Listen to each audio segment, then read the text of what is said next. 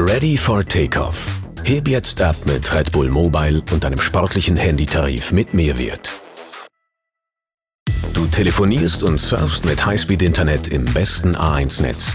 Die Service Crew ist rund um die Uhr für dich da und du bekommst Zugang zu Events und Goodies von Red Bull. All das und noch viel mehr gibt es jetzt im sportlichen Tarif von Red Bull Mobile.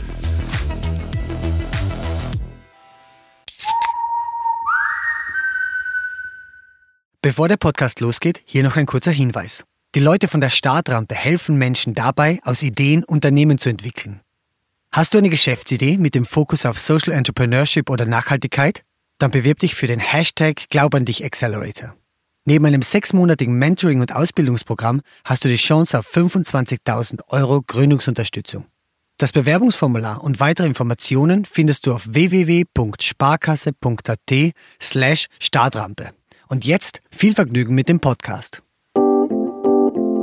Willkommen bei Mein erstes Mal, einem Podcast von The Red Bulletin, dem Magazin Abseits des Alltäglichen. Was haben Athleten, Abenteurer, Filmikonen und Popstars gemeinsam? Sie alle haben einmal klein angefangen. In unserem Podcast sprechen Persönlichkeiten über ihre Anfänge, über erste Versuche, frühe Erkenntnisse und kleine Siege auf dem Weg zum großen Erfolg. Wie du deine eigenen Talente erkennst, wie du Hindernisse überwindest und wie du dich motivierst, neue Abenteuer zu wagen. Das alles erfährst du hier von außergewöhnlichen Menschen. Heute zu Gast bei Mein erstes Mal. Die Extremwanderin Christine Türmer. Im Gespräch mit Jeanne Drach. Und ich stehe wirklich da, ich denke mir, jetzt ist Weihnachten und Ostern an einem Tag, ne? Äh, drehe mich um und sofort der Überlebensinstinkt. Ich sage, ja, ja, ja, ja, so klar, klar. Ne? Und dann drückt die mir da irgendwie Schoko, äh, zwei Schokoriegel in die Hand, verabschieden sich, laufen weiter. Und ich stehe da, ich, kann, ich konnte mich nicht beherrschen. Ich reiß die Verpackung auf, ich beiße in diesen Schokoriegel rein und ich habe einen Glücksflash. Also äh, Drogen können nicht besser sein. Das ist Christine Thürmer. Bestsellerautorin, Vortragende und vor allem Langstreckenwanderin. Und trotz Plattfüßen und X-Beinen die meistgewanderte Frau der Welt. Sie ist eine, die Glück sucht, Glück findet und in vollen Zügen genießt. Christine träumt nicht, sondern macht. Vor 15 Jahren hat sie ihren Beruf als Spitzenmanagerin an den Nagel gehängt und hat seitdem 58.180 Kilometer zu Fuß zurückgelegt. Sie ist kreuz und quer durch die USA und Europa gewandert, hat auf Anhieb Bestseller geschrieben und begeistert bei Vorträgen andere Wandernde und die, die es noch werden wollen. Tausende Nächte im Zelt und unzählige Schokoriegel später hat sie noch viel vor auf ihrem Weg. Bei meinem Interview mit ihr wollte ich wissen, wie es denn zu all dem kam und wo ihre Reise begann. Liebe Christine, willkommen beim Mein erstes Mal Podcast. Hallo. Schön, dass du hier bist. Ich würde gerne anfangen mit deiner ersten großen Wanderung. Kannst du dich erinnern, wann das war und wie es dazu kam? Ja, aber klar, das ist beim Wandern wie in der Liebe. Ne? Die erste Liebe und die erste Wanderung vergisst man überhaupt nicht. Ähm, meine erste große Wanderung, die begann am 21.04.2004 an der mexikanischen Grenze. Und zwar lag damals vor mir der Pacific Crest Trail, der ist 4277 Kilometer lang und führt eben von der kanadischen bis an die mexikanische Grenze. Ich hatte mir also gleich beim allerersten Mal was, äh, ein Großprojekt vorgenommen, ne? wenn schon, denn schon. Und äh, das war insofern bemerkenswert, als ich eigentlich eine untrainierte Couch Potato bin. Also ich bin zu den Wandern gekommen wie die Jungfrau zum Kinde. Und zwar durch einen totalen Zufall. Ich war in meinem früheren Leben, bevor ich sozusagen Profiwanderin geworden bin, war ich nämlich eigentlich eine ganz klassische Karrierefrau. Ich habe äh, Unternehmenssanierung betrieben, habe also äh, mittelständische Produktionsbetriebe, äh, denen es halt nicht so gut ging, die habe ich tatsächlich also nicht abgewickelt, ich habe die saniert, war da auch sehr erfolgreich und ähm, habe mir damals, äh, das war 2003, hatte ich mir einen Yuppie-Urlaub gegönnt. Ich habe ja damals recht gut verdient und bin dann nach Kalifornien geflogen, genauer gesagt nach San Francisco, habe mir die Stadt angeguckt und habe auch einen äh, Ausflug in den Yosemite Nationalpark gemacht, um da so eine kleine Wanderung zu machen. Und da saß ich nun eines schönen Abends äh, vor meinem äh, niegelnagelneuen Expeditionszelt auf meiner super bequemen Isomatte, habe gefriergetrocknete Trekkingnahrung gelöffelt. Also ich war halt so, wie man das so aus den äh, aus der Autowerbung kennt. Ne? Und dann tauchten da, das war ein äh, kommerzieller Campingplatz da um, im Yosemite Nationalpark, da tauchten dann plötzlich so ein paar skurrile Gestalten aus, so völlig verdreckt, abgeranzt mit so minimalistischem Equipment. Die hatten nur so eine Art Turnbeutel dabei und äh, also die waren so ganz anders als alle Amerikaner da auf diesem Campingplatz. Ne? Und ich war total neugierig, bin da einfach hinmarschiert, hab die gefragt, sag mal, was macht ihr hier eigentlich? Ja, und ihre Antwort, die hat wirklich mein ganzes äh, restliches Leben verändert. Die haben erzählt, ja, wir laufen von, die laufen den Pacific Crest Trail, da habe ich zum ersten Mal von diesem Weg gehört. Und das waren dann auch die ersten Through-Hiker, die ich kennengelernt habe. So heißen nämlich in USA Langstreckenwanderer, die halt diese langen Distanzen an der Saison wandern, also durchwandern, also Through-Hiken. So, und die haben mich einfach total angesteckt die, äh, ich weiß auch nicht, mir hat das total angefixt, die waren da zwar so abgeranzt und verdreckt, aber die haben eine totale Begeisterung, ein Glück ausgestrahlt. Also ich dachte, das will ich auch haben. Ja, und bin dann also angefixt äh, nach Hause gefahren. Aber äh, klar, mir hat der Mut gefehlt, jetzt so einen tollen Job zu kündigen. Ich habe damals auch schon, da war ich äh, Prokuristin in der großen Firma, äh, das einfach so aufzugeben, das macht kein normaler Mensch. Ne? Und damit das auch wirklich losgeht, hat mir das Schicksal zwei ganz gewaltige Tritte in den Hintern gegeben. Und die passierten ein halbes Jahr nach dieser schicksalhaften Begegnung. Und zwar bin ich, äh, also diese Begegnung, das war im Juli, drei, äh, im Juli 2003. Und im Dezember äh, 2003 bin ich dann so richtig wie im schlechten Film am letzten Arbeitstag vor Weihnachten gekündigt worden. Ich bin also aus meinem Job geflogen. Ja. Mhm. Und auch wirklich wie im Film, sie haben jetzt zehn Minuten Zeit, ihre persönlichen Sachen zu packen und äh, also wirklich, wirklich total krass. Und ich saß dann irgendwie zu Hause und habe also auch schon während der Kündigung, während äh, mein äh, damaliger Vorgesetzter mir das, äh, die Kündigung da auf den Tisch legte, ist mir schon, also klar, da hast du natürlich total viel Panik im Kopf. Ne? Also es war das Erste, was ich gekündigt wurde. Also ich war natürlich total durch den Wind. Aber schon in dem Moment, als er mir die Kündigung hinlegt, ist so die Idee durch meinen Kopf gerauscht, Mensch, das passt ja terminlich genau, um diesen Trail zu wandern. Ne? Mhm. Ja, und dann ist plötzlich ein äh, guter Freund von mir, der war genau zehn Jahre älter als ich damals. Das war auch so ein Juppie, der war Architekt. Der hat mit äh, 46 Jahren, ich war 36, er war 46, hat der einen Schlaganfall erlitten. So, und er hatte dann ähm, äh, wenige Wochen später einen weiteren Schlaganfall. Ich wurde dann ins Krankenhaus gerufen, weil sonst niemand verfügbar war. Das war äh, Mitternacht. Äh, saß ich dann an seinem äh, Bett auf der Intensivstation und äh, guckte mir den an, der war zu dem, der hat nur noch Haut und Knochen schon. Ne? Und dann kam halt wirklich diese eine Frage hoch, was hätte der wohl gemacht, wenn er in meinem Alter gewusst hätte, der war ja genau zehn Jahre älter als ich, Bernd, wenn Bernd in meinem Alter gewusst hätte, welches Schicksal ihn erwartet. Ja, weiß ich nicht, was er gemacht hat, aber mir war klar, durch dieses Schicksal war mir halt klar geworden, dass die wichtigste Ressource in meinem Leben, das ist nicht Geld, sondern die wichtigste Ressource ist Zeit.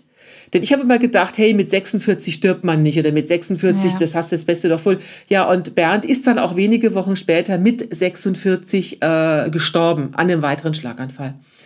Und da ist mir klar geworden, wenn du wirklich was machen willst, musst du es jetzt machen. Und am nächsten Morgen habe ich dann den Flug in die USA gebucht. Ja, und äh, äh, der Rest ist Geschichte, ne? So, das war dann der Anstoß. Ähm, äh, drei Monate später bin ich dann äh, tatsächlich gestartet an der mexikanischen Grenze. Und hattest du keine Bedenken, dass es äh, einfach eine Nummer zu groß ist für dich? Von 0 auf 100, weil du, weil du eigentlich keine Wanderin noch warst? Also erstaunlicherweise nein. Ich habe, ähm, äh, weil ich muss vorher, ich muss dazu sagen, ich habe eigentlich nie irgendwie gesehen, warum Sachen nicht gehen. Ich sehe immer nur, wenn andere das gehört, kann ich das auch. Ne? Toll. Du, du musst dir vorstellen, ich habe vorher Karriere gemacht, wirklich eine Blitzkarriere in der äh, in, im Maschinenbau als Frau, die gar keine äh, äh technische mhm. Ausbildung hat. Ne? Also ich habe gedacht, naja, das, warum okay. soll das jetzt nicht funktionieren? Äh, ich habe mit 36 bereits große Betriebe geleitet. Ne? Also ich habe da nie gesehen, warum soll das jetzt nicht funktionieren. Also äh, wenn andere das können, kann ich das auch. Und ich hatte auch gar nicht, das Ziel war jetzt nicht unbedingt jetzt auch tatsächlich bis Kanada zu laufen. Ich wollte einfach wissen, wie das ist. Ich bin von Neugier getrieben. Ne? Also es, äh, ja. im Vordergrund stand nicht das Ankommen, im Vordergrund stand, hey, das interessiert mich, ich will das wissen. Wenn ich jetzt nach zehn Tagen festgestellt, das ist überhaupt nicht meins, wäre es jetzt auch nicht schlimm gewesen. Aber mir wurde schon ein bisschen plümerant, als ich dann da an der äh, mexikanischen Grenze stand. Das ist also äh, äh, Mojave-Wüste. Da gibt's also kaum Wasser, kaum Vegetation. Man steht da hinter diesem äh, Metallzaun. Weit und breit ist da niemand. Mich hat da so ein Trail Angel, das sind Leute, die den Wanderern helfen, hat mich da also hingefahren mit ein paar anderen äh, Jungs und als ich da, äh, als er dann weg war, standen wir da wirklich in the middle of nowhere und äh, die nächste Wasserquelle war halt 36 Kilometer entfernt. Und das wusste ich natürlich alles von der Vorbereitung. Ich habe mich wirklich ah. äh, sehr detailliert darauf vorbereitet, vor allen Dingen was die Ausrüstung anbelangt. Und mir war klar, äh, vor mir liegt jetzt dieser Weg und den schaffst du nur, wenn du jeden Tag 33 Kilometer wanderst. Jetzt sind diese 33 Kilometer, das hört sich jetzt am heimischen Schreibtisch mit dem Kühlschrank nebendran anders an, als wenn du in der Mojave-Wüste stehst und weißt, die nächste Wasserquelle ist 36 Kilometer entfernt. Ne? Also ähm, da wurde mir die Dimension erstmal so richtig klar. Äh, muss dazu sagen, dass die Abbruchquote auf dem Pacific Crest Trail, die beträgt 80 Prozent. Wow. Ja, also rein statistisch gibt die, gibt, schafft gerade mal einer in fünf, also einer von fünf, da auch wirklich anzukommen. Und äh, wir kamen dann da an der Grenze schon so leichte Zweifel, ob jetzt ausgerechnet ich zu diesen äh, fünf dazuzählen äh, würde. Ne? Aber das Tolle ist, wenn du da in der Wüste stehst und der Fahrer ist weg, du hast gar keine andere Wahl. Du musst jetzt loslaufen, weil wenn du Wasser haben willst, schaffst du das nur, wenn du an dem Tag halt 36 Kilometer schaffst. Ja, und äh, das war die erste Wanderung. So ging das los. Am 21.04.2004 war das. Wow. Naja, heftig. Und, und wann hast du bemerkt, dass du das wirklich zu deinem Beruf machen willst? Weil du hast ja von, von diesen Zweifeln schon vorher gesprochen. Zeit ist eigentlich die wichtigste Ressource. Aber wann hast du bemerkt, okay, ich muss jetzt einfach dieses behütete Leben aufgeben und nur mehr wandern? Also ähm, es gibt ja drei von diesen langen Trails in den USA, die von Mexiko nach Kanada führen. Das ist der Pacific Crest Trail, auf dem ich gestartet bin. Dann gibt's den Continental Divide Trail und den Appalachian Trail. Die verlaufen alle Mexiko-Kanada. Und äh, bereits nach zwei Wochen auf dem Pacific Crest Trail war mir eigentlich klar, das ist es jetzt, das will ich jetzt. Äh, das war jetzt nicht mehr die Frage, ob ich die anderen zwei noch mache, es war nur die Frage, wann. Mhm. So, und ähm, um es äh, äh, vorwegzunehmen, also ich äh, habe ja über diese Wanderung auch äh, Bücher geschrieben, oder äh, gerade über diese erste Wanderung. Und äh, das ist auch ein Bestseller geworden. Und die wenige Kritik, die da kam, also ich habe eigentlich fast nur begeisterte Rezensionen, die wenige Kritik war, man kam, oh, das ist doch unrealistisch. Warum schreibt die Frau nicht über die blutigen Blasen und die aufgescheuerten Fersen und den die aufgescheuerten Hüftknochen vom Hüftgurt des Rucksacks? Und ich sage aber, Leute, ich muss euch enttäuschen, weil ich hatte ja viele Probleme, aber ich hatte wirklich keine körperlichen Beschwerden am Anfang. Also ich hatte mich äh, zwar nicht körperlich vorbereitet auf diese Wanderung, aber äh, meine Ausrüstung war ultraleicht. Ich hatte nur fünf Kilogramm Ausrüstung dabei. Das heißt, ich hatte überhaupt diese, diese großen Probleme, von denen immer alle schreiben, diese körperlichen Beschwerden, die hatte ich gar nicht. Ich hatte maximal leichten Muskelkater. Der war nach zwei Wochen auch weg und deswegen äh, war mir eigentlich schon nach zwei Wochen klar, hey, das ist ja total klasse. Ne? Also diese Freiheit unterwegs äh, die anderen Leute, das, also das hat mich total angefixt. Ne? Und mir war dann nach zwei Wochen schon klar, hey, das, das, das will ich jetzt auch noch machen. So, aber ich war damals ja 36. Ich hatte noch gar nicht die, die, die großen finanziellen Mittel. Ich habe dann diese erste Wanderung Pacific Crest Trail auch geschafft. Ähm, habe dann einen neuen Job angenommen, der einen sehr gut bezahlten Job. Da war ich dann auch äh, Alleingeschäftsführerin in der Firma, habe die auch saniert, habe sehr, sehr gut verdient dort und äh, wollte eigentlich immer, hat den Hinterkopf gehabt, ja, ich will äh, weiter wandern. Ne? Hab mir dann ein äh, Sabbatjahr ausbedungen, habe den nächsten Trail angegangen, den Continental Divide Trail, das war dann drei Jahre später, 2007 und äh, bin dann, während ich dort wandern war, wieder gekündigt worden. Ich habe dann äh, mitten in Wyoming an der Tankstelle, habe ich bei meine Freunde zu Hause angerufen, so nach dem Motto, ja, gibt's irgendwas in der Post oder so. Und dann wollten die mir, wollte der mir schonend äh, meine Kündigung beibringen. Als er sagte, hey, du bist gekündigt worden, habe ich so den Luftsprung gemacht, dass ich mit dem Kopf an der Telefonzelle angestoßen habe, weil ich so begeistert war. Dass mir diese Entscheidung abgenommen wurde, eben nicht wieder zu, also ich musste nicht selber kündigen, ich bin quasi äh, jetzt zum zweiten Mal gekündigt worden, habe dann damals, als ich dann die, äh, das war 2007, also drei Jahre später, hatte ich mir noch offen gehalten, will ich denn wieder zurück in den Job oder nicht und dachte, jetzt gehst du erstmal wandern, bin dann den Continental Divide Trail gelaufen, bin dann den Appalachian Trail gelaufen. Aber je länger ich unterwegs war, desto klarer wurde mir, nee, ich will eigentlich gar nicht mehr arbeiten. Und dann bin ich quasi so reingeschlittert in dieses, okay, ich gebe das jetzt auf, ich bin jetzt dauerhaft wandern. Es war jetzt nicht Frust oder sonst was, sondern einfach äh, die Überlegung, das Leben ist kurz und ich möchte möglichst viel draus machen. Ich fand das toll, auch mal äh, in so einem Job gearbeitet zu haben, auch wirklich viel Verantwortung zu haben. Ich war dann auch Alleingeschäftsführerin. Aber irgendwann weiß man, wie es geht. Und ich dachte so, jetzt Karriere hast du jetzt erledigt, weißt du, wie das, du weißt, wie das ist, du hast dich da bewiesen, jetzt, jetzt machst du was anderes. Also es war kein Frust, abwenden, raus aus dem Red Race, wie immer alle sagen, sondern einfach, ja, war toll, aber jetzt geht's noch mehr. Aber es träumen ja so viele davon, ihren Job irgendwie zu kündigen und dann ihren Traum zu leben. Aber so wenige haben ja auch den Mut dazu. Hast du da Tipps für, für Leute, die, die sich so lange überlegen, was sie machen könnten? Naja, äh, stellt euch doch einfach mal vor, ihr liegt äh, im Sterben, auf dem Sterbebett und über, lasst euer Leben Revue passieren. Was bereut ihr dann? Und die Menschen, wenn du dir Interviews mit Sterbenden anhörst, gibt es ja auch viele, einige Bücher drüber, äh, die meisten Menschen bereuen nicht das, was sie gemacht haben, sondern sie bereuen das, was sie nicht getan haben. Und dann überlegt euch, also ihr liegt auf dem Sterbebett und guckt zurück auf diesen Punkt, also an dem ihr jetzt seid, ne? Und äh, guckt so, was ist jetzt besser? Was werdet, äh, wenn ihr jetzt noch fünf Jahre weiterarbeitet oder wenn ihr sagt, okay, ich gehe jetzt mal, ich filme jetzt meinen Traum und mach das. Und dann ist es eigentlich klar. Du wirst dich nicht denken, oh, damals hätte ich aber weiterarbeiten sollen, sondern du wirst dir in der Regel denken, hey, äh, du hättest jetzt mal diese, dir die Träume erfüllen sollen. So, wovon ich aber ganz ehrlich, aber auch niemandem rate, jetzt einfach ohne äh, zu überlegen, sich in so ein Abenteuer zu stürzen. Und ähm, ich habe mir das sehr wohl geplant. Ich hatte auch die entsprechenden Ersparnisse mir zurückgelegt. Aber äh, letztendlich, egal wie viel Geld man auf die Seite gelegt hat, irgendwann musst du springen. Also äh, ich habe Leute getroffen, die hatten äh, Hunderttausende von Euro auf dem Konto und haben sich immer noch nicht getraut, loszuwandern, weil sie sagten, oh, und dann komme ich zurück und ich finde nie mehr im Leben einen Job und dann muss ich den Rest meines Lebens von dem Geld leben und dann reicht es doch nicht. Also egal wie viel Geld man hat, irgendwann kommt der, der Punkt, wo man einfach loslassen muss. Und äh, ich rate jetzt niemand, diesen Sprung zu machen, wenn man jetzt irgendwie 500 Euro auf dem Konto hat. Das wäre jetzt vielleicht ein bisschen wenig. Aber wenn man äh, zumindest klar ist, man kann jetzt ähm, ein paar Monate oder ein Jahr überbrücken, dann kann man auch springen, weil äh, was, was man unterwegs lernt, ist, äh, der Spruch ist also, the trail provides, der Trail kümmert sich um dich. Das hat sich auch bei mir bewahrheitet. Ähm, wenn du dich jetzt nicht völlig blöd anstellst, gibt's immer irgendwie eine Möglichkeit. Auch ganz lustig wieder, als ich von meinem ersten Wanderung zurückkam, äh, musste ich ja wieder auf Jobsuche gehen. Und äh, ich hatte so ein Selbstvertrauen nach dieser ersten Wanderung. Hey, ich bin von Mexiko nach Kanada gewandert. Ne? Äh, und ich war klar, ich kann jetzt, da, damals konnte, hatte ich noch nicht die finanziellen Mittel, um halt einfach die Zelte abzubrechen. Ich wusste, ich brauche einen Job. Und Ende vom Lied war, äh, damals haben sich 80 Männer beworben und eine Frau, die Frau war ich. Und ich habe den Job gekriegt. Ich habe den allerersten Job gekriegt, den ich, auf den ich mich beworben hatte. Und äh, ja, The Trail Schön. provides, ne? Der Trail mhm. kümmert sich um dich. Mhm, mhm. Voll schön.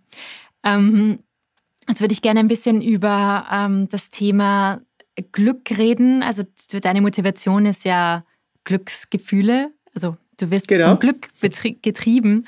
Kannst du dich erinnern, wann du das erste Mal richtig ähm, ein, so große Glücksmomente beim Wandern erlebt hast?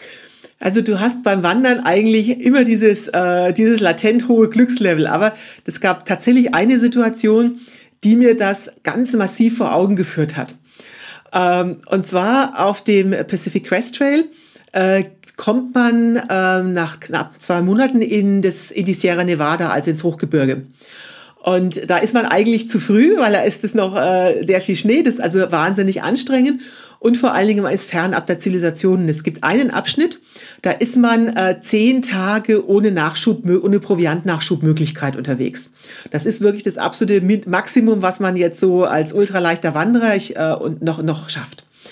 So, und ich war also nun am Tag neun dieser Strecke angekommen und hatte also wirklich, das war alles total rationiert. Ähm, äh, ich hatte noch ein Abendessen, ein Frühstück für den nächsten Tag. Da kam ich ja dann ans, ans Trailhead eben an, konnte in die Stadt zurück. Aber ich hatte eben noch dieses ein Abendessen, ein Frühstück und 27 M&Ms. Das weiß ich deswegen so. Also du bist dann so, du hast ja alles rationiert und deine Gedanken, alles dreht sich nur noch um Essen, ne? vor allen Dingen um Süßigkeiten, um Zucker. So, und ich hatte diese 27 M&Ms bereits nach Farben sortiert und hatte mir also genau überlegt, wann isst du jetzt wie viele von denen in welcher Farbe. Also du bist wirklich total auf das Essen fixiert, ne? So, und in der Situation treffe ich also zwei, äh, so ein Pärchen, das waren so Wochenendwanderer. Und für diese Wochenendwanderer bist du als Thru-Hiker ja quasi äh, wie so ein kleiner Gott, ne? Die bewundern das total, ne? die haben sich da mit, also lange mit mir unterhalten, wie das denn so ist auf der Pacific Crest Trail und ich hatte eh Lust auf eine Pause. Wir haben da also eine halbe Stunde geplauscht, ne? Und dann haben wir uns verabschiedet. Ich sagte, ja, ich muss jetzt ja weiter. Ich äh, muss ja jetzt zum nächsten Trailhead am nächsten Tag, um da, äh, weil mir das Essen ausgeht. Dann äh, laufen die schon los und dann dreht sich die Frau noch um und sagt, sag mal, äh, weil du sagst, Essen, wir kommen ja heute Abend zu unserem Auto wieder, äh, aber wir hätten da noch ein bisschen Proviant übrig. Möchtest du einen Schokoriegel? Und ich stehe wirklich da, ich denke mir, jetzt ist Weihnachten und Ostern an einem Tag, ne? Äh, drehe mich um und sofort der Überlebensinstinkt, ich sage, ja, ja, ja, ja, so klar, klar. Ne? Und dann drückt die mir da irgendwie Schoko, äh, zwei Schokoriegel in die Hand, äh, verabschieden sich, laufen weiter. Und ich stehe da, ich, kann, ich konnte mich nicht beherrschen. Ich reiß die Verpackung auf, ich beiße in diesen Schokoriegel rein und ich habe einen Glücksflash. Also, äh, also äh, Drogen können nicht besser sein. Ne? Und ich stehe da, da so, äh, kaue da und denke mir, Christine, das der Hammer. Ne? Und in dem Moment sind mir zwei Sachen klar geworden. Wenn die mir jetzt 1000 Dollar geschenkt hätten, hätte ich mich nicht so sehr gefreut über die, wie über diesen Schokoriegel, der vielleicht 50 US äh, äh, Cent gekostet hätte. Ne? Denn 1000 Dollar hätten mir in diesem im Hochgebirge einfach nichts genutzt. Ich kann da damit nichts machen. Ne? Und äh, dann ist mir klar geworden, äh, dass äh, ja früher war ich auch ein glücklicher Mensch, aber diese Glücksmomente früher, das sind, die waren immer alle sehr indirekt und sehr unkörperlich. Also so ein Beispiel, was ist so ein klassischer Glücksmoment gerade im Job? Du kriegst eine Gehaltserhöhung. So, jetzt in dem Moment, wo dein Chef dir sagt oder deine Chefin, hey, du kriegst jetzt mehr Geld, freust du dich natürlich. Aber das ist ein sehr indirektes Glücksgefühl, weil du musst ja erstmal warten, bis, also ein Monat, bis dann das neue Gehalt auf deinem Konto eingegangen ist.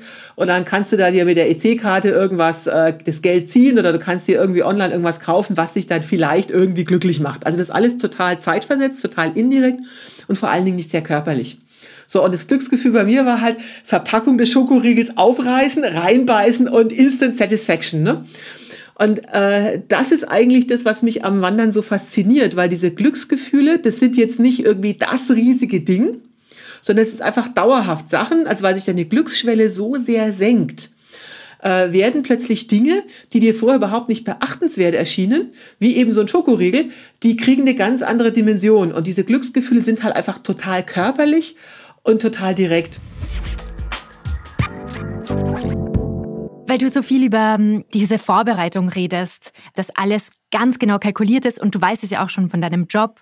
Du konntest, du warst Managerin, Top-Managerin, du konntest gut äh, Projekte managen. Und wie gehst du da auch an Wanderungen ran? Ist es so ähnlich, dass du auch total gut vorbereitest und jede Route genau weißt und weißt, wie viele M&Ms du eben auf dieser Route brauchst und so weiter? Ja, also bei mir kommt auch die Geschäftsfrau immer wieder durch und tatsächlich ist es auch sehr befreiend. Also ich kenne immer die Route ganz genau. Das äh, brauchst du ja auch, um die Zeit zu planen, um den Proviantnachschub zu planen. Also ich muss ja genau wissen, wo ich voraussichtlich langlaufe. Da halte ich mich jetzt nicht immer 100 Prozent dran. Mir ist nur wichtig die Regel der Connecting Footsteps. Also ich laufe eine Strecke immer durchgängig. Also wenn ich am Punkt A starte und nach Punkt B will, dann äh, folge ich zwar in der Regel meiner vorgeplanten Route, kann da aber auch in 5 bis 10 Prozent der Fälle abweichen. Wichtig ist nur, dass ich jeden Schritt gegangen bin. Ich plane jetzt zwar nicht, wo ich übernachte, genau, ne? Und äh, das musst du äh, gucken, du weißt auch nicht, wie das Wetter ist, ne? Manchmal muss man Pausentage einlegen oder so, ne? Aber ich plane komplett die Logistik unterwegs. Das heißt, ich weiß, ich kenne entlang der Strecke jeden einzelnen Supermarkt und vor allen Dingen jeden einzelnen Outdoor-Laden, denn ich brauche alle sechs Wochen neue Schuhe. Ich brauche alle zwei Wochen Gaskanister zum, um zu kochen und das ist alles wirklich akribisch vorbereitet. Ich kenne sogar die Öffnungszeiten und die Telefonnummer der Läden am Wegesrand.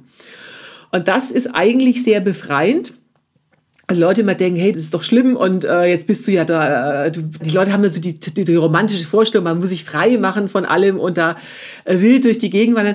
Genau das Gegenteil ist der Fall.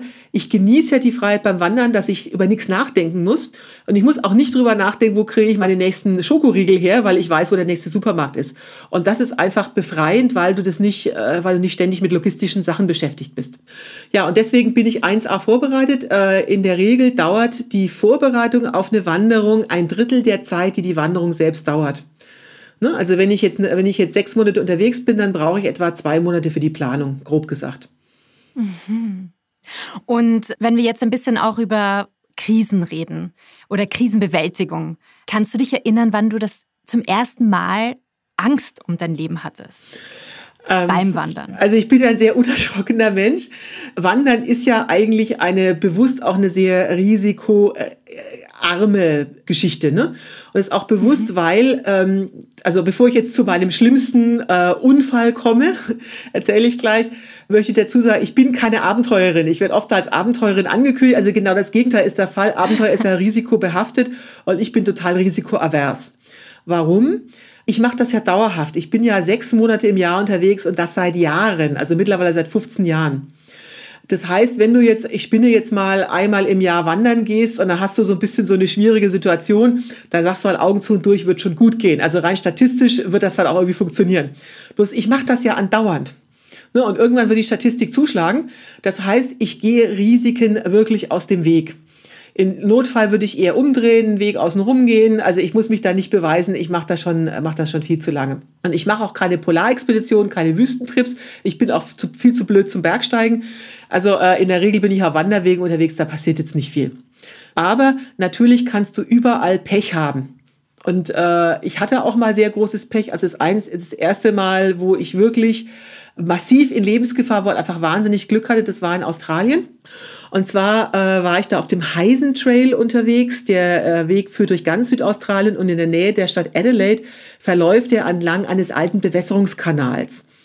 Und der wurde seit Jahren nicht mehr genutzt, der wurde auch nicht mehr instand gehalten. Das heißt, der hat ganz furchtbar geleckt. Und das stört aber niemand, weil im Outback regnet sowieso nie. Aber ich war dort äh, just 2010 unterwegs. Das war ein El Niño-Jahr. Es hat also massiv geregnet. Der Kanal war voll, ist ausgelaufen, hat eine unterirdische Höhle ausgespült. Und die sah man nicht, äh, wenn man oben an dem Kanal, also der Weg führt an dem Kanal entlang. Und man konnte also von oben nicht sehen, dass da unten drunter alles hohl war. So, und ich laufe da so vor mich oh hin Gott. und plötzlich mache ich da einen Schritt und wirklich äh, tut sich im wahrsten Sinne des Wortes der Erdboden unter mir auf. Und ich bin fünf Meter tief in diese Höhle eingebrochen und habe mich dabei mehrfach überschlagen. Es war wirklich, äh, also wirklich, also ich hatte noch nie in meinem Leben wirklich so Todesangst. Du, du, du weißt ja gar nicht, was passiert. Du machst einen Schritt und plötzlich wird alles schwarz um dich herum. Du weißt ja erstmal gar nicht, was da los ist. Also kein Mensch kommt auf die, dass du wirklich im Erdboden versinkst. Also wirklich wie in der Bibel, die, da kennst du die Geschichten, die Erde tat sich auf und das passierte mir da halt. Ne? Ja, und ich habe mich also mehrfach überschlagen, hatte wahnsinnig Glück, dass mein äh, Rucksack mich vor Wirbelsäulenverletzungen geschützt hat. Und als ich dann unten aufkam, war das Drama gar nicht zu Ende, weil äh, das Wasser, was da rausgesickert ist aus dem Kanal, hat die, das, den ganzen Boden aufgeweicht. Das stand also wirklich metertief im Schlamm. Und ich bin immer tiefer mit meinem Rucksack in den Schlamm eingesunken und ich konnte keinen kein, kein Boden fühlen. Das oh ging immer tiefer runter. Und ich dachte, wann kommt jetzt der Boden endlich? Und er kam aber nicht. Und ich dachte, okay, du, du, du, du, äh, du erstickst jetzt wahrscheinlich. Also wenn du jetzt hier da keinen Grund findest, dann äh, war es das jetzt, ne? Und äh, ich konnte mich also wirklich mit Mühe und Not an einer alten Wurzel da irgendwie rausziehen. Und äh, kam da also wirklich, es gibt, äh, da, ich hatte Glück im Unglück, in der Nähe gab es eine Schaffarm, obwohl das eine wirklich menschenleere Gegend ist. Ich habe mich dann dahin geschleppt und äh, die Farmersfrau hat, also hat ein Foto von mir gemacht, äh, wie ich da aussah. Also ich war wirklich, ich war, äh, ich war wirklich bis zur, auf Brusthöhe einfach Schlamm, also wirklich stand ja wirklich bis zur Brust im Schlamm. Ich war braun, also alles war wirklich Schlamm verkrustet. Und die hat halt sofort erkannt, äh, dass ich unter Schock stand. Ich hatte ein paar Verletzungen an der Hand durch diesen Sturz. Das war aber gar nicht schlimm, aber die wusste, ich stand unter einem Schock. Und tatsächlich In ihrer Badewanne bin ich dann auch kollabiert. Also die hat, ich durfte dann da duschen und ich bin dann einfach unter dem warmen Wasser einfach zusammengebrochen. Ne? Aber äh, zur Vorbereitung, wie, wie schätzt du dann die Gefahren gut ein? Kann man das naja, die, ja, die Gefahren sind ja, äh, also die großen Gefahren beim Wandern sind, dass, dass du äh, kein Wasser hast. Also man kann sehr lange ja ohne äh, Proviant überleben. Und ich bin ja jetzt nicht irgendwie in der Wildnis in, was weiß ich, äh, äh, in irgendwelchen äh, Entwicklungsländern unterwegs, wo es keine Infrastruktur gibt. Ich bin ja Wanderin, das heißt, ich nutze eine Wanderstruktur und bin eigentlich in, in äh, größtenteils in westlichen Ländern unterwegs, also in USA, in Europa Australien, da hast du ja, da bist du ja nie äh, in der Regel nicht irgendwie wochenlang von der nächsten Zivilisation entfernt. Also ich bin jetzt nicht wandern im, Busch in Papua-Neuguinea oder in Brasilien im, äh, im Dschungel oder so. Ne? So, das heißt, ich kann mich eigentlich immer noch äh, aus eigener Kraft, wenn mir das Essen ausgehen sollte, irgendwo vielleicht mit, mit, mit leerem Magen, aber irgendwo hinbewegen, wo ich was zu essen kriege. Problematischer ist die Versorgung mit Wasser. Das ist tatsächlich schwierig. Das ist auch akribisch geplant. Wenn ich jetzt in Wüstengegenden unterwegs bin, ist natürlich genau, aber ich überlege ich mir genau, wo gibt's äh, die nächste Wasserquelle. Und dann guckst du halt Point of No Return, dass du halt sagst, okay, äh, du gehst halt nie weiter, als dass du weißt, da ist die nächste verlässliche Wasserquelle. Oder du kannst halt noch um, umdrehen. Ne? So, und äh, die andere Gefahr unterwegs, das sind in der Regel Altschneefelder oder Flussüberquerungen, dass du halt irgendwo abstürzt oder äh, äh, über den Fluss nicht drüber kommst. Und da bin ich auch tatsächlich, äh, wenn es zu kritisch wurde, an der wenigen Male, wo ich auch mal umgedreht bin und eine Etappe abgebrochen habe. Ne?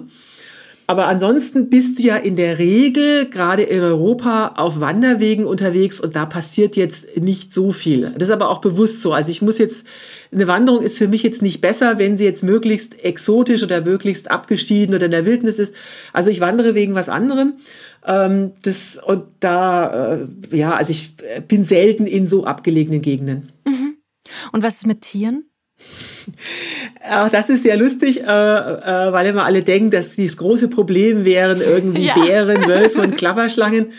Äh, also ist gar nicht so. Also die ähm, Bären, da stehst du in der Regel ja nicht auf dem Speiseplan, die wollen eher an dein Proviant. Und da kannst du, also da gibt es sehr viele Schutzmaßnahmen, wie du das verhindern kannst. Ne? Das ist aber auch so, du kannst halt Pech haben, aber es ist jetzt nicht so das große Drama. Auch Klapperschlangen, ich habe in meinem Leben wirklich hunderte von Klapperschlangen gesehen. Auch die haben in der Regel kein Interesse an mir. Ich meine, die denken sich, aha, Frau Türber, äh, 1,84 Meter, 90 Kilo Lebensgewicht, das ist jetzt keine wirklich gute Beute. Das heißt, die hauen eher ab, wenn sie mich sehen oder warnen mich und ähm, ja. Also mein großes Problem mit Tieren, ähm, das sind ganz kleine Tierchen, nämlich Zecken. Das ist mein Hauptproblem. Dagegen kannst du dich nicht wirklich schützen. Ich habe schon zwei Borreliose-Behandlungen hinter mir, weil ich halt äh, Zeckenbisse hatte. Also das ist, das ist schwieriger.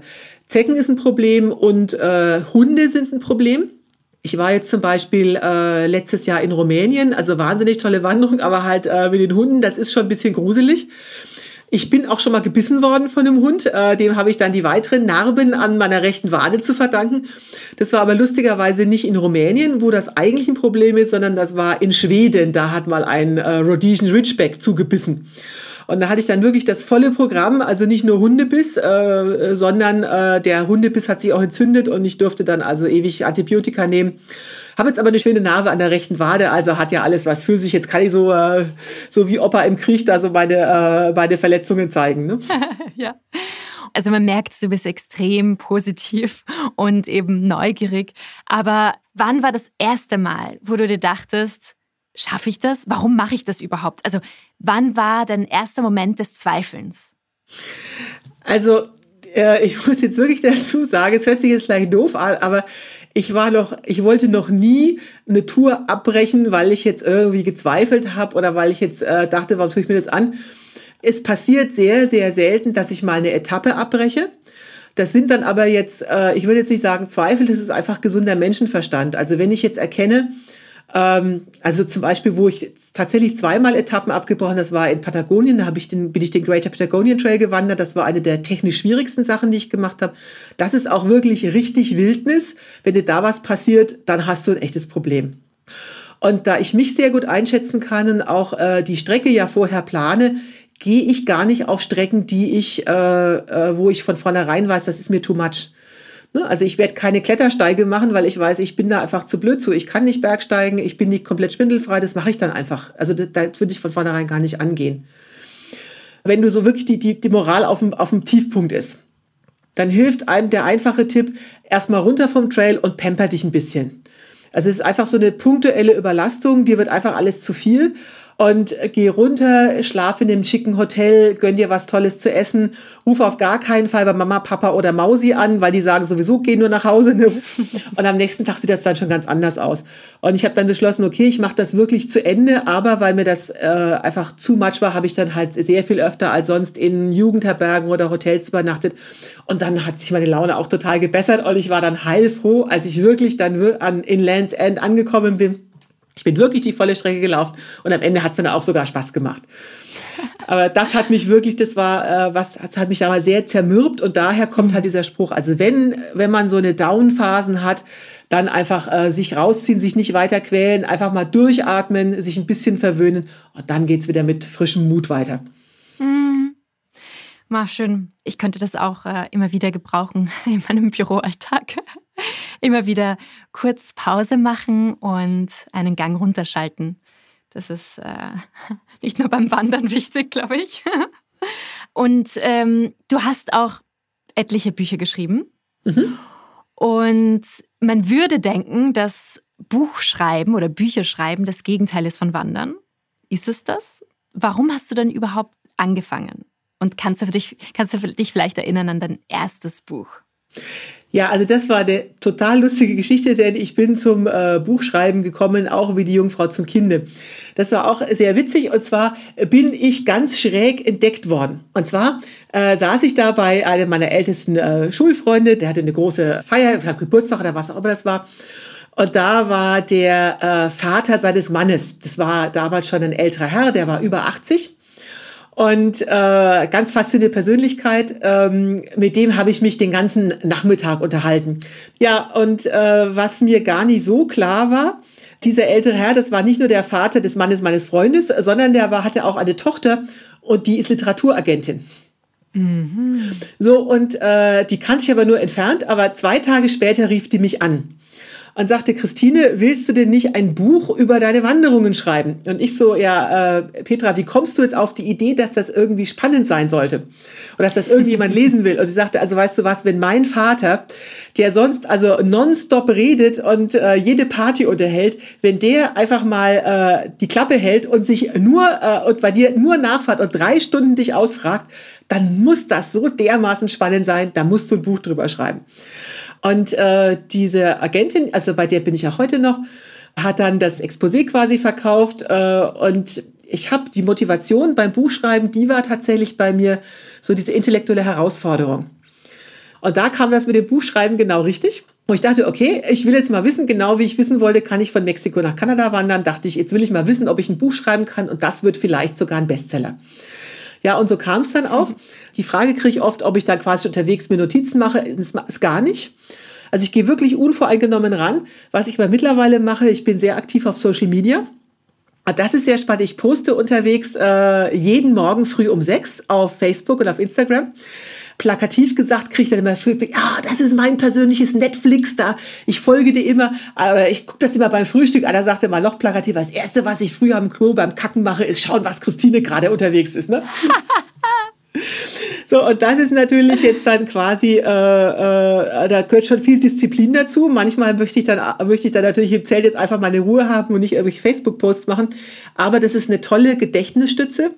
Also dann, wenn ich dann hinterher Bücher schreibe, also wenn ich mich entschließe, ich schreibe darüber, habe ich dann quasi da mein Tagebuch. Und äh, letztendlich, das ist auch so ein bisschen meine Nabelschnur zur Welt. Also ich werde ganz häufig eingeladen. Ich habe mittlerweile Follower wirklich in der ganzen Welt. Also egal, wo ich bin, ich werde immer irgendwo eingeladen. Und das ist total klasse. Also A, aus logistischen Gründen oder ich habe da einfach ganz viele Kontakte zu Leuten, die ich sonst nie kennengelernt hätte. Ne? Ja, verstehe. Welches erste Mal in der Zukunft freust du dich denn? Also freuen ist jetzt da vielleicht der falsche Ausdruck. Aber ähm, ich hatte ja erzählt, ich bin durch diesen Freund, der äh, im Pflegeheim lag, äh, zu den Wandern gekommen. Und ich habe damals gemerkt, diese Besuche bei ihm, also als er im Sterben lag, ich glaube letztendlich, die haben wahrscheinlich mir mehr gebracht als ihm. Die haben mich sehr mit meiner Endlichkeit konfrontiert. Und seitdem habe ich die Idee, ich möchte eine Ausbildung zur Sterbebegleiterin machen und äh, äh, sterbende Menschen begleiten. Also mich wirklich auch bewusst mit Tod konfrontieren und ähm, ja, hoffen, diesen, diesen Menschen da was zu geben. Ich interessiere mich auch wahnsinnig für Menschen. Es geht mir nicht darum, dann den, die irgendwie aufzuheitern. Das kannst du dann, glaube ich, auch nicht. Sondern wirklich für die da zu sein und mir ihren Rückblick auf ihr Leben anzuhören. Und das hat auch wieder ein bisschen was mit Reisen zu tun. Ich bin gerne gut vorbereitet. Und der Tod ist ja quasi die letzte Reise im Leben. Und wie immer möchte ich auch da gut vorbereitet sein. Und das ist äh, eines der großen Projekte, die ich vorhabe jetzt zu sagen, ich freue mich darauf, ist jetzt ein bisschen makaber, also möchte ich jetzt nicht so nicht sagen, aber das ist ein Projekt, wo ich äh, sehr, sehr gespannt drauf bin. Ja, was ich sehr, sehr gerne machen möchte und hoffe, dass ich dann auch das, was mir ist unheimlich viel geschenkt worden im Leben. Ich habe ein total reiches Leben. Ich bin so ein reich beschenkter Mensch und ich hoffe, dass ich auf diese Art und Weise auch was von diesem Glück zurückgeben kann. Wow. Ja, vielen Dank, Christina, für dieses schöne Gespräch. Danke dir. Ich danke dir, sehr gerne. Das war mein erstes Mal mit Christine Türmer. Mehr davon findest du überall, wo es Podcasts gibt. Auf www.redbulletin.com und natürlich in unserem Magazin. Hat dir unser Podcast gefallen? Dann freuen wir uns über deine Bewertung. Und noch mehr, wenn du uns weiterempfiehlst.